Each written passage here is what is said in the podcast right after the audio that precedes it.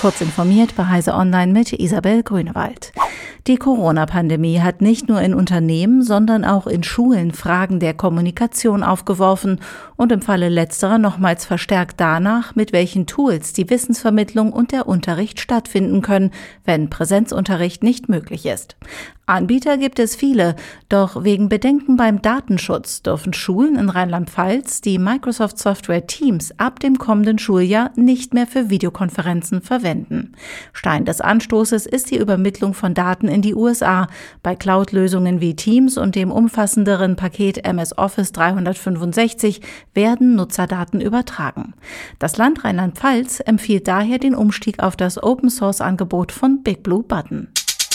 US-amerikanische Bürgerrechtler und Aktivistinnen sorgen sich nach der Entscheidung des Supreme Court, seine bisherige Rechtsprechung zur Abtreibung aufzuheben, um den Datenschutz von Frauen.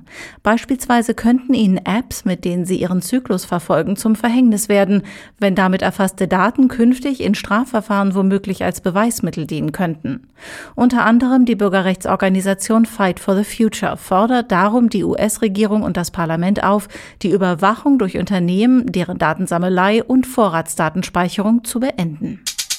In Brandenburg sollen ab Ende 2024 die ersten Züge fahren, die mit Brennstoffzellen angetrieben werden.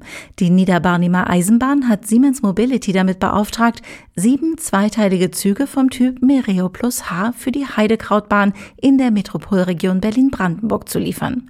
Er soll Dieselzüge auf Strecken ohne Oberleitung ersetzen.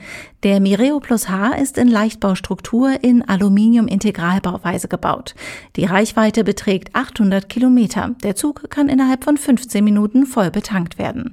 Zusätzlich ist er mit Lithium-Ionen-Akkus ausgerüstet. Riot Games analysiert ab Juli aufgezeichnete Sprachchats in seinem Online-Shooter Valorant. Die Aufzeichnungen sollen dabei helfen, ein Sprachmodell zu trainieren und dessen Effektivität zu prüfen, schreibt Riot in einem kurzen Blog-Eintrag.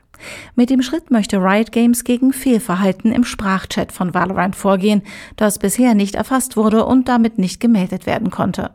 Während die Textchats von Online-Videospielen seit Jahren geprüft werden, konnten sich Trolle in Sprachchats bisher meist ungezügelt austoben.